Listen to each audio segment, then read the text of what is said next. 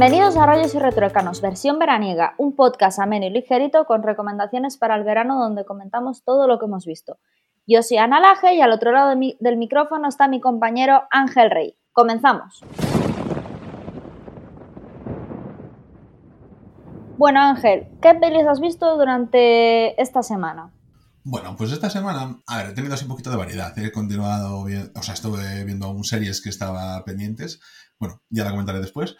Y sobre todo he intentado así ver un poquito películas diferentes a las que, a las que suelo ver. En este caso eh, me ha retrotraído a mi etapa de, del mejor odio hacia Netflix, que es por las películas que hacía que al principio, cuando empezaba a hacer sus producciones propias, en este caso me refiero a la última película de Charlize Theron. Eh, bueno, ya sabes que a mí me gusta mucho Charlize Theron en películas como Mad Max, que es de, así de mis películas preferidas. Y entonces tenía esta, que era La Vieja Guardia, que tenía así ciencia ficción. Bueno, os comento así un poquito. La Vieja Guardia, los protagonistas son un grupo de, entre comillas, eh, ejército privado de sociedad que son inmortales mm, y simplemente pues van intentando hacer misiones a lo largo de los siglos, como no pueden morir, pues entonces van pues, salvando el mundo, haciendo cosas así interesantes. Bueno, ¿qué, ¿qué, problema tengo yo con esta película? Creo que es una película que se sustenta nada más que las actuaciones que tiene, que tiene un buen planteamiento, pero que una vez más Netflix adolece de otra vez de soy un vago con los guiones, es que no puedo tomarme una película en serio, o sea, puedo hacer un planteamiento que sí es entretenido, que puedes ver y qué tal,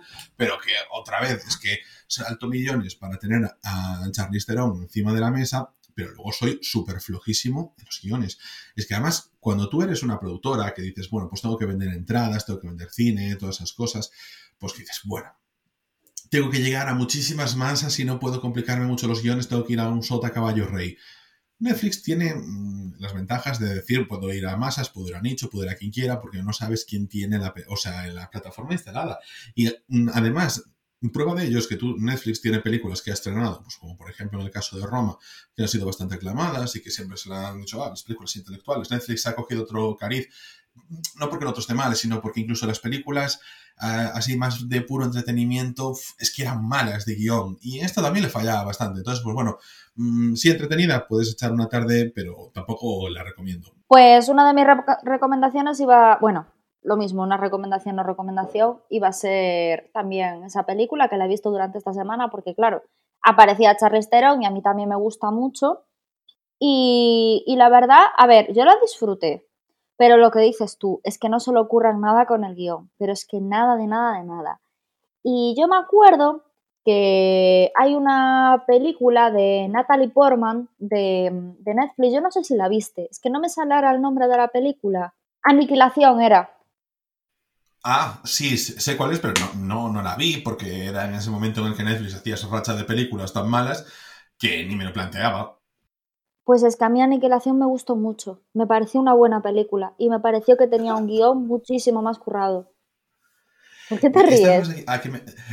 Joder, porque dije yo, es que como tiene pinta de tan mala, pues a mí me gustó mucho.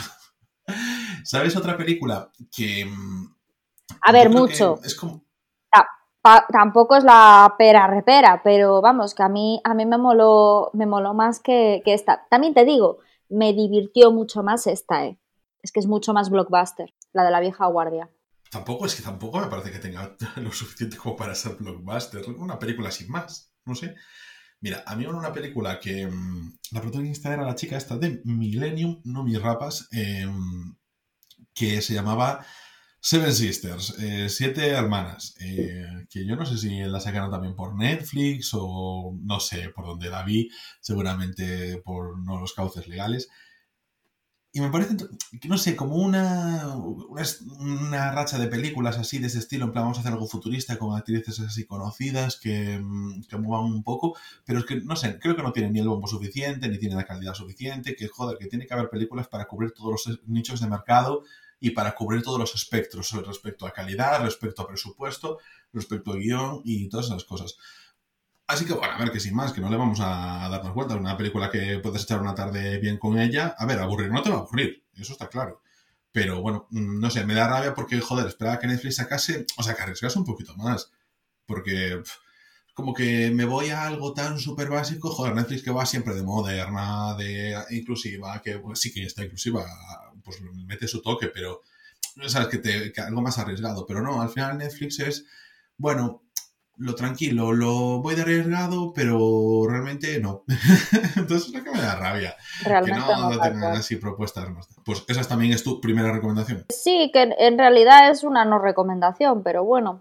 A ver, que yo también digo, yo también digo, eh, que para pasar el rato está muy guay y tal, pero bueno, que lo que dices tú, que como película, si hablamos de cine, pues... Voy con mi siguiente recomendación. ¿Te acuerdas, Ana, que en esa carpeta compartida que tenemos tú y yo, donde hay películas, el otro día me dijiste, oye Ángel, ¿por qué en esta, en esta miniatura parece que hay una chica haciéndole una mamada a un chico? Sí. Y esa era la película Still Beauty, Belleza Robada, que, de Liv Tyler, y la película de Bernardo, Bernardo Bertolucci, que, bueno, no sé, la encontré por ahí, me parecía súper veraniega, dije yo, la voy a ver.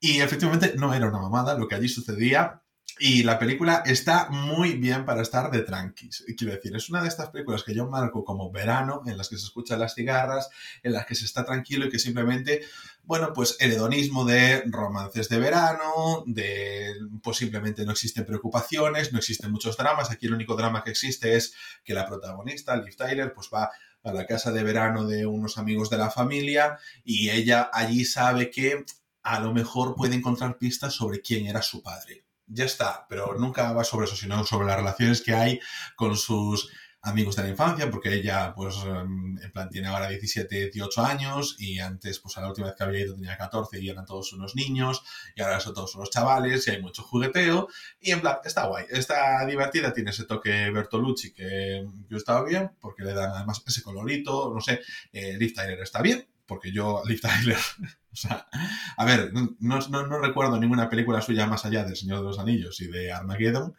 y esta película también es bastante antigua, no ha sido la mejor actriz del mundo, pero bueno, pues que en ciertos papeles, pues que, cumple bien. Y esta es mi segunda recomendación, esta sí que la recomiendo, es una película, bueno, eso, de las que englobo yo dentro del hedonismo veraniego. Vale, pues yo otra película que voy a recomendar y que he visto, y esta sí que la recomiendo, eh, tiene salió hace ya algunos años, desde el año 2014, ¿no? Y yo nunca me decantaba por verla porque mm, tenía críticas muy dispares. Había gente que hablaba muy bien, hay gente que hablaba muy mal.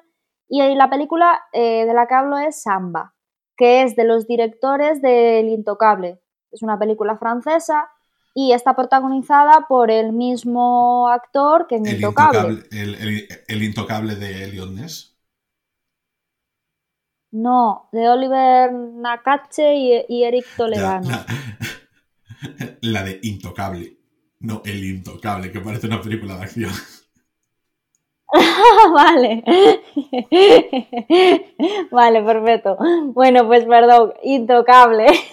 Tienes razón. Vale, pues está protagonizada por el mismo eh, actor, Omar Sy. Y mm, es una película que a mí me gustó o sea, pase un, un, rato muy bueno. Eh, tiene, así como Dadu dije que trata el problema de la inmigración desde un punto de vista, me parece que eh, un poco cobarde.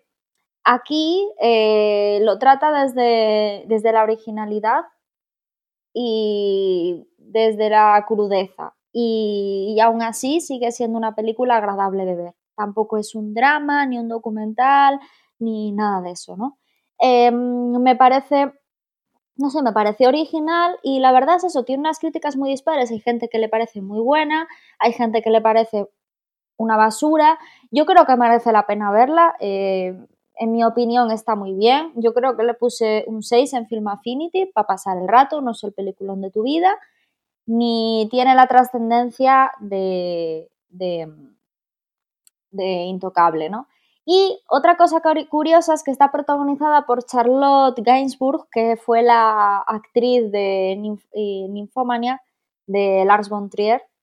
Y hay un momento de la película que dice una frase así un poco salida de tono y en internet se comentó mucho si era pues una especie de como de referencia a la película que había hecho de Lars von Trier, ¿no?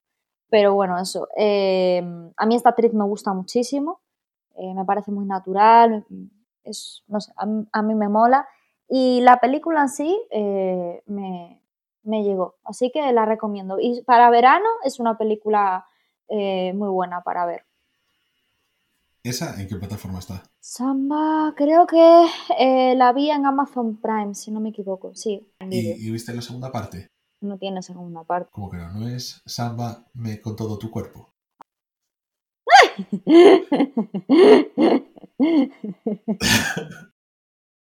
Ángel, habíamos, de verdad, habíamos dicho que íbamos a grabar el, podcast todo de una. O sea, esto va dentro, o sea, esto va dentro del podcast. Por supuesto que va dentro, no pienso editarlo. por favor. Mira, eh, escucha una cosilla. Esta está en Amazon Prime. Vamos a dejar eh, también que eh, la de La vieja guardia de Charlize Theron también está en Netflix. La otra, la de Belleza robada, no está en ninguna parte. Si alguien la quiere, que contacte conmigo en Twitter. Y, pero es que ninguna, en ninguna, ninguna. La de Samba. Vale, correcto. Muy bien. Sí, pues dejaremos, ¿eh? como siempre, las notas del programa, como estamos haciendo últimamente. Y, ahí las tenéis todas. Yo hoy, con una serie, ahora mismo, porque es que la tengo desde hace un montón de tiempo, que de verdad me encantó. Gasté otro de los vetos que tenía para cinco series para este para este año, que me parece que voy ahora mismo al límite, porque, bueno, contabilizo Mythic Quest, contabilizo eh, The Office, contabilizo Vida Perfecta y con esta serie llevo cuatro, es decir, solo me queda una serie para empezar este año y vamos a mitad de año. Así que mal vamos, pero merecía la pena porque para mí es una serie que se ha comparado en diferentes ocasiones con Fleabag. Me ha encantado. Mm, no decir, no voy a decir a nivel de feedback, voy a decir diferente, pero desde luego con una valoración muy, muy buena por mi parte. Esta serie se llama Pure, Pure, y está en filming, y me pareció una maravilla. Son seis episodios, 30 minutos, así muy al estilo Fleabag. Es una serie que la protagonista eh, es una chica que se va a vivir a Londres porque tiene un, trastorno durante la serie. No voy a hacer muchos spoilers, o sea, no es un gran spoiler, pero ella no sabe qué le sucede, le da mucha vergüenza vivir en su casa, le da mucha vergüenza vivir en su, en su pueblo, porque, bueno, y estar con su mejor amiga, porque ella sufre de un trastorno obsesivo compulsivo, un TOC, un TOC de verdad, no lo que todo el mundo te dice, ah, es que tengo TOC con, sé, los colores. no, ella tiene un TOC de verdad y lo que le hace ver es cada vez que habla con una persona, cada vez que interactúa con una persona, es comportamientos sexuales de esa persona. Y mm, hay situaciones sexuales y momentos muy humillantes y bochornosos para la vida diaria y entonces como ella sufre las consecuencias de ello.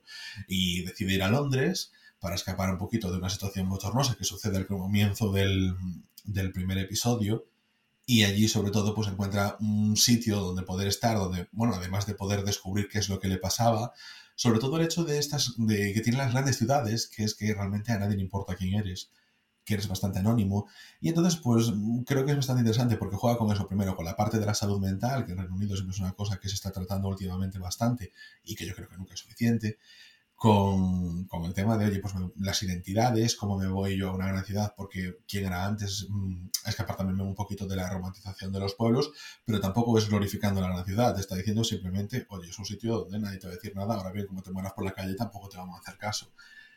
Está muy bien, insisto, es súper recomendable, está en Filming, que es mm, prácticamente nuestra plataforma preferida, por más que hablemos más de otras películas que están en otras plataformas, pero las cosas que tienen cuando las ves, dices que esto es, esto es especial, esto está muy bien. Y con esto eh, va mi tercera recomendación de la semana.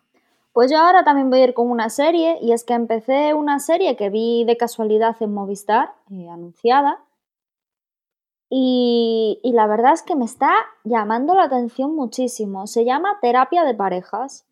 Entonces yo pensé que iba a ser el típico programa tipo como estos policiales, ¿no? Que sale ahí, que van, van bueno, pues van detrás de lo que es eh, un grupo de policía y van viendo los casos que se encuentran día a día, o también hay mucho de médicos en este sentido.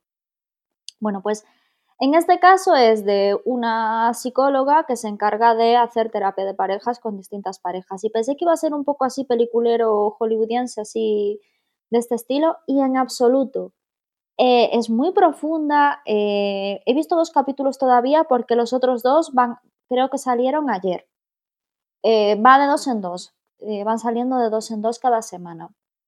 son capítulos muy cortitos, de 20 minutos Y me llamó muchísimo la atención la profundidad con la que trata la psicología, porque no, no, no, no profundizan en los problemas maritales o los problemas de pareja o en el drama de esas parejas. No profundizan eso, que es una de las cosas que yo pensé que iba a hacer. Profundiza en la psicología, en cómo esa psicóloga eh, se raya y, se preocupa porque sus pacientes encuentran una solución, le da igual con o sin esa pareja, ¿no? Pero sí que se consigan ser felices, que al final es un poco lo que busca todo psicólogo, ¿no? Que, la persona encuentre su manera de dirigir, la manera de dirigir su vida y, y de ser feliz. Y una de las cosas que más me gustó y me llamó la atención es que se ve la terapia que hace ella con otra psicóloga y cómo ella comenta, es que claro, es que estos pacientes, es que me da mucho miedo que la subjetividad eh, por mi parte pueda eh, influir en lo que es el tratamiento y en lo que son los consejos que les debo de dar. Y me gustó mucho, me gustó mucho porque ya te digo, lo empecé a ver un día aburrida, que no, no sabía lo que ver, vi eso anunciado. No aparece ni en Firma Affinity, o sea, la busqué en Firma Affinity y no aparece. Y, me gustó mucho porque la psicología a mí me encanta y cómo ahonda y cómo profundiza en todas esas cosas y, el papel de ella, de la psicóloga, me parece tremendo. Es decir, es que yo pensé que iba a ser un poco el sálvame, ¿no? De, de hombres y viceversa o estos tipo reality y en absoluto, o sea, la protagonista es ella, es la psicóloga, no son sus pacientes y en cómo consigue ayudarlos y, consigue ayudarlos, no, porque tampoco se ve que haga grandes cosas por ellos. Es muy real, es muy, muy, muy, muy real y a mí me, me está gustando muchísimo. O sea que a ver si hoy o mañana veo los siguientes dos capítulos porque mm, la verdad es que lo estoy, la estoy disfrutando mucho. Jo, pues pinta, pinta interesante esa. Esa sí que no me la esperaba. Pues ya, ya te lo dije el otro día, que no te lo ibas a esperar voy a ir con, con mi cuarta recomendación de la semana. Esta sí que es una recomendación con todas las letras. Eh, está en filming. Es una película que yo recuerdo ver, pero muy de pequeño, de estas así de pasadas, pero que me pareció un señor peliculón, en plan, muy clásica, sin extravagancias, sin dramáticos giros de guion, sin ninguno de estos recursos que puedan alimentar una película, que bien utilizados pues están muy bien, pero no, simplemente es una historia sencilla, muy bien contada y con una interpretación, bueno, unas interpretaciones bastante bien, pero sobre todo la interpretación del protagonista que, me dejó, wow, en plan, digo, es que yo vi pelis tuyas, tío, hace muchos años y tengo que volver a verlas y tengo que ver más. Es El calor de la noche, es de el protagonista Sidney Poitier, eh, me pareció un peliculón de los pies a la cabeza. Es un, simplemente un, en uno de estos eh, ciudades, se llama Esparta, de, uno de estos eh, estados, creo que era Mississippi, déjame no dudar, pero los que se destacan por el racismo, pues aparece un industrial, un empresario muerto en la calle, un tipo que acaba de llegar al pueblo y que quería llevar ahí a su fábrica, traer muchos trabajadores y y crear muchos puestos de empleo y aparece muerto al comienzo de la película. Entonces la policía se dispone a buscar a quien lo ha asesinado. Uno de los policías se lleva un sospechoso a la comisaría, que es un hombre negro que encontró en la estación de tren y dio por hecho que era él. Ese hombre negro es Sidney Poitier, que es eh, un investigador de, la, otra comisaría que estaba ahí simplemente de visita. Y bueno, a partir de ahí él les ayudará a esa policía de, de ese pueblo de Esparta a descubrir el misterio. Muy, bueno, el misterio, el asesinato, muy interesante. La película, digo, muy bien. O sea, puede parecer simplemente por una sinopsis, esto no va conmigo, es una película más. No, está muy, muy bien, merece mucho la pena pero más que nada eso, porque es muy clásica en su planteamiento, muy clásica en su desarrollo, pero merece mucho la pena. Y sobre todo merece mucho la pena simplemente quedarse con cuando Sidney Poitier no habla, simplemente cuando mira una profundidad, joder, qué actor tan bueno y, qué poco valorado me parece que está, porque siempre se le recuerda por esa, porque ¿Quién me la cena esta noche? y por otras películas así, pero en plan como que quedó muy en el olvido. Y creo que está poco reivindicado, creo que merece así, no sé, biopics por lo menos. Y, esa es mi cuarta recomendación de la, de la, semana, que, bueno, sí, ya dije, está en film, sí. Bueno, pues mi siguiente recomendación, que en realidad es una no recomendación, pero me parece interesante hablar de ella, es Ocean's, Ocean's 8, que es eh, la versión femenina de Ocean's Eleven, interpretada por George Clooney, Brad Pitt, bueno, que tenía un elenco de actores tremendos y en este caso de nuevo vuelve a pasar lo mismo, tiene un elenco de actrices increíble, ¿no? Sandra Bullock, Kate Blanchett, Anne Hathaway, Elena Bonham Carter, eh, Rihanna, la cantante, Sarah Paulson, Dakota Fanning, es decir, son todo eh, actrices de renombre, ¿no? Y em, bueno, tengo que decir que Sarah Paulson la conocí por la serie, la serie American Horror Story y, me parece tremenda. O sea, la conocí gracias a esa serie y, no sabía nada de ella y me parece increíble, ¿no? Bueno, voy a hacer ese, ese apunte. La cuestión es que la, serie, la película podría haber estado guay. Pero es que volvemos a lo que decía Ángel al principio de este podcast. El guion brilla por su ausencia, o sea, me pareció horrible de guion, o sea, es que no tiene nada interesante, no llama la atención en nada, o sea, han buscado la excusa para seguir sacando eh, chicha a la franquicia y como, como, ahora pues está el tema de la, del movimiento feminista, pues vamos a, aprovechar y vamos a hacer la versión femenina, ¿no? Como pasó antes con Ghostbusters, etcétera, etcétera. Pero sin embargo, eh, por ejemplo, Ghostbusters sí que es cierto que me gustó mucho la versión femenina que se hizo. Yo disfruté un montón de esa película, me pareció descojonante. O sea, yo me reí muchísimo. Pero sin embargo, esta es que no tiene nada. Entonces yo quería, joder, hacer un alegato un poco de que cuando se trata de estos temas hay que tratarlos con cuidado, con cariño y con mimo. Porque si no, eh, como que les quitas el, realmente la razón de ser. Es decir, está súper bien lo que está pasando con el movimiento feminista, está súper bien todo lo que pasó con, el caso de Weinstein, está súper bien todo lo que, está, lo que se está moviendo eh, actualmente con el tema del feminismo en la sociedad. Pero tampoco podemos utilizarlo simplemente para sacar unas perrillas. Y, y, a mí es lo que me ha parecido con esta película, ¿no? Que, que simplemente es la excusa de ver la misma película eh, con rostros femeninos, pero sin ningún tipo de, calidad, cosa que Ocean's Eleven sí que tenía calidad, sí que sorprendió. Ana, me, me, estás queriendo decir que el cine está utilizando el pink washing para ganar dinero y ganar en buena imagen, aunque ellos realmente les den. Vamos, que es una obviedad, ¿no? Pero grullada total. pero no, no, no, pero grullada no. ¿Qué va, qué va? No, joder, pero es que además, qué arriesgado y qué reivindicativo. Voy a poner a las actrices mejores pagadas de Hollywood en una superproducción de una franquicia ya conocida como puede ser eso, o en su caso cuando fue Ghostbusters, para sacarlo a la luz. ¡Uh! Hollywood, estás ahí en la cima de las reivindicaciones. Tal cual. Es que eso es lo que a mí me... Sé, más papeles para... Cuando tú haces una peli que no tengas así ningún tipo de universo femenino, que solo tengas a dos chicas o una chica en una película, pero que luego, ah, es que he hecho Oceans Eight. Es que eso es lo que... Es lo que me parece patético. Cuando realmente hay cine feminista, joder, hemos hablado aquí muchas veces de eh, Tali, por ejemplo, de Charlize Theron. Em, sí que es cierto que cuando ves esas cosas, o por ejemplo, cómo eh, es que Charlize Theron la verdad es que es la leche en este sentido, cómo Charlize Theron se come el papel de, de Max en Mad Max, que en realidad la protagonista se convierte, se convierte ella en la protagonista.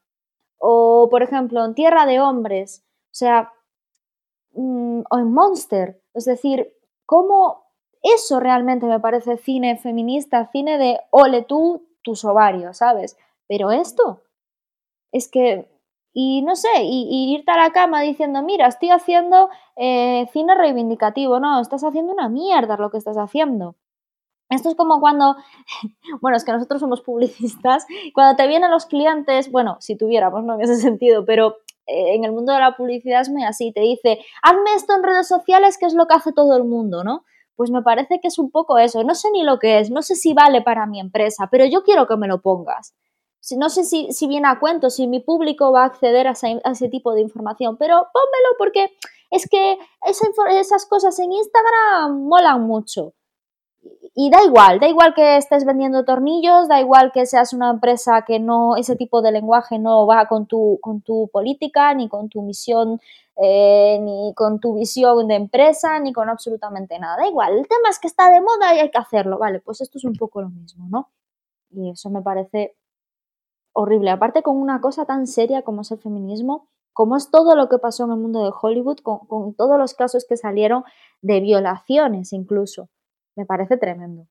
Y, peor aún, las mujeres que acceden a ello, de verdad te lo digo, o sea, es que, eh, que acceden a hacer este tipo de cine sabiendo perfectamente que no es un cine reivindicativo y, y que esté ahí Kate Blanchett, que esté, que esté ahí Elena Bohan Carter, que esté Anne Hathaway, Sandra Bullock, que es que no me pega en absoluto. Rihanna, que es una mujer a la que le han ha reconocido públicamente que la han maltratado. No, esto no es cine reivindicativo, no lo es. Bueno, Ana, pero vamos a ver. Es normal que a ti te dicen, te voy a plantar, no sé, 7 millones por esta película y te vas a tomar unas cañas con tus colegas.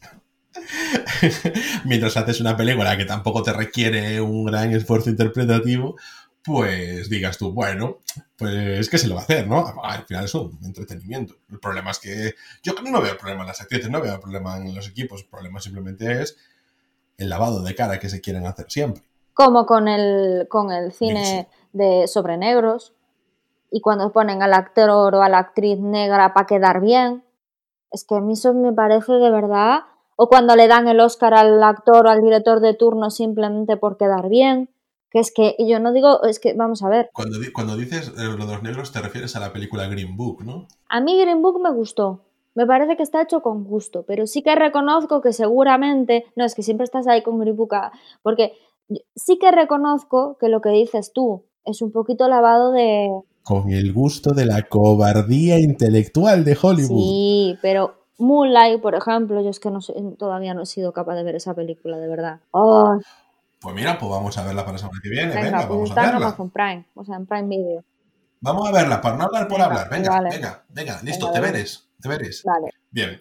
¿Te acuerdas que el domingo te dije, mmm, creo que me apetece ver una película intelectual, una película que de estas así, ¿qué tal? Y que había una, que no te quería decir el nombre, que se me había resistido hace mucho tiempo y que dije yo, esta va. ¿Te imaginas cuál podría ser esa película, Ana?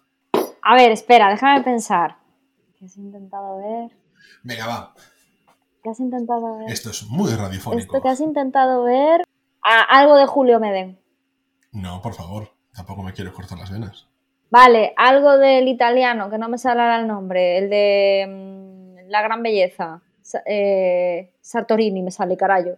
Eh, ¡Ay! Dios, no me sale el nombre. Uy, ¿quién será? Sorrentino. Sorrentino. No, tampoco, tampoco es Sorrentino. No, no, no, no estaba completamente dispuesto a ver la película Pi, Fe en el Caos. ¡Ah! Que la hablamos la semana pasada. Correcto, correcto, correcto. Y entonces nada, pues eso, me puse a buscar dónde estaba Pi, Fe en el Caos y no sé por qué acabé viendo Crepúsculo, Amanecer parte 2 y la verdad es que me lo pasé súper bien viendo esa película. La Pi no la he visto al fin y al cabo, pero Crepúsculo, Amanecer parte 2 sí, por fin, porque después de todos estos años yo no había visto la última parte y lo conseguí. Y ¿sabes lo que te digo? Me gustó la película y te voy a decir por qué me gustó la película primero porque evidentemente mm, no evidentemente no te engaña. Va con toda la honestidad de frente. Tú ves ya solo el tráiler de esa película y dices tú, ya sé a lo que vengo. Y cumple todo con todos los requisitos. No, no, está muy bien. Me da mucha pena que a los hombres lobos realmente se les maltrate tanto cuando es una raza de fantasía tan interesante y a los vampiros pero sí, muy entretenida. En ningún momento me aburrí. Mm, es así como Kitsch, no sé, está bien, me gustó, eh, la recomiendo, incluso si no has visto nada más.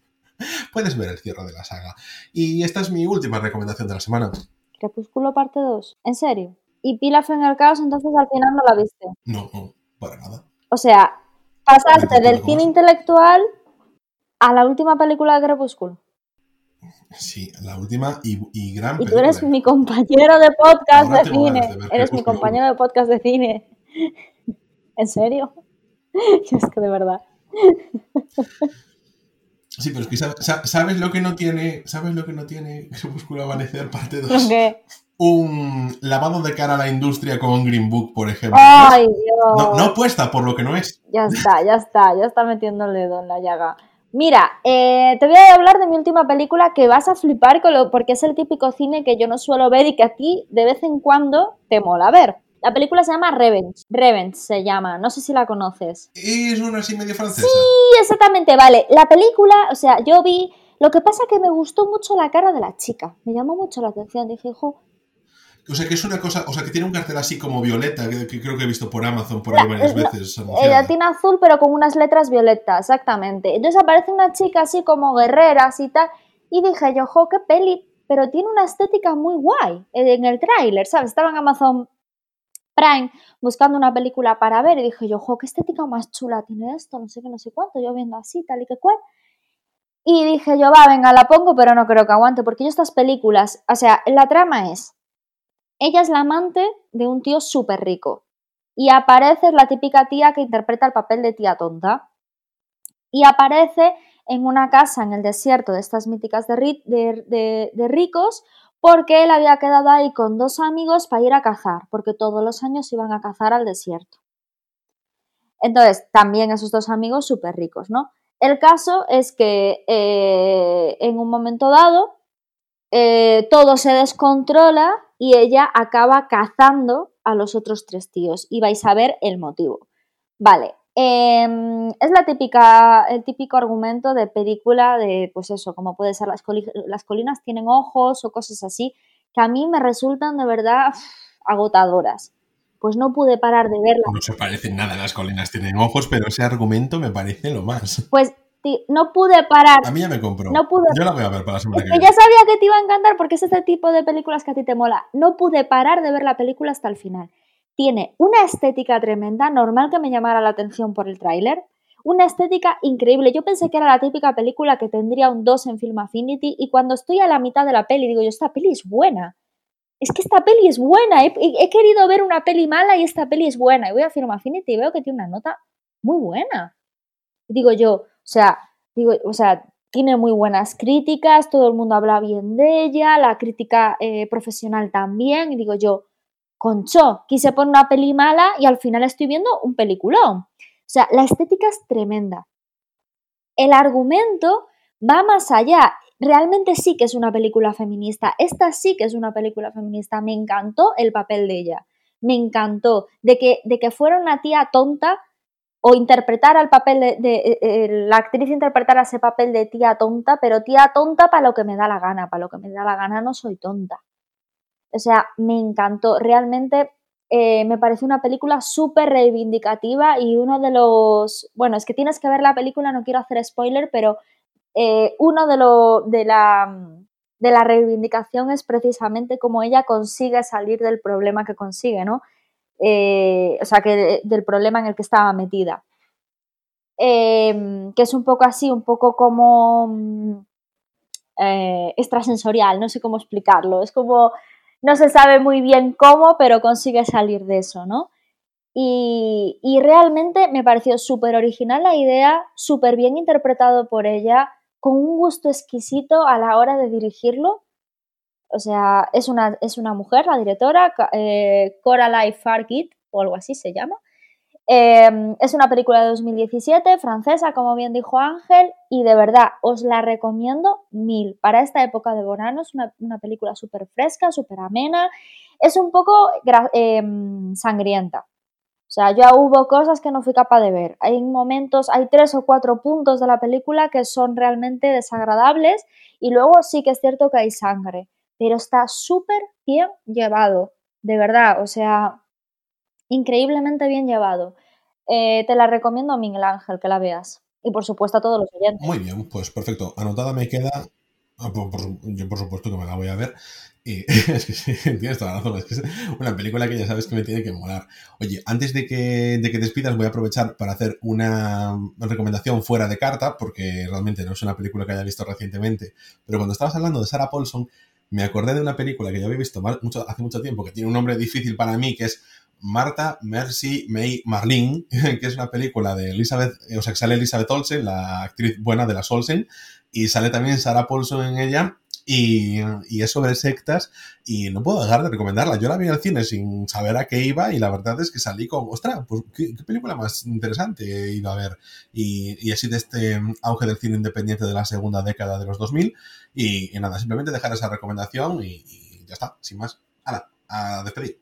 Pues muy bien. Bueno, pues con esto ya hemos terminado el capítulo de esta semana. Espero que os lo hayáis pasado súper bien, que os haya gustado y que aprovechéis alguna de las recomendaciones o no recomendaciones que os hemos hecho para verla o para no verla o para verla y cagaros en todo por haberla visto. Eh, os avanzamos, pues nada, que, la próxima semana vamos a volver de nuevo con las recomendaciones. Nos hemos eh, comprometido con ver Moonlight y Ángel, tú vas a ver Revenge, ¿sí, no? Sí, sí, sí. Bueno. bueno, pues hasta entonces recordar que estamos disponibles en Spotify, en Evox, en Apple Podcasts y en casi cualquier aplicación de podcast. Podéis contactar con nosotros en hola arroba o escribirnos cosas en arroba retruecanos, la cuenta oficial del podcast en Twitter. Yo soy Ana, Laje. Y yo soy Ángel Rey. Y nos vemos en siete días aquí mismo en Rayos y Retruécanos, el podcast.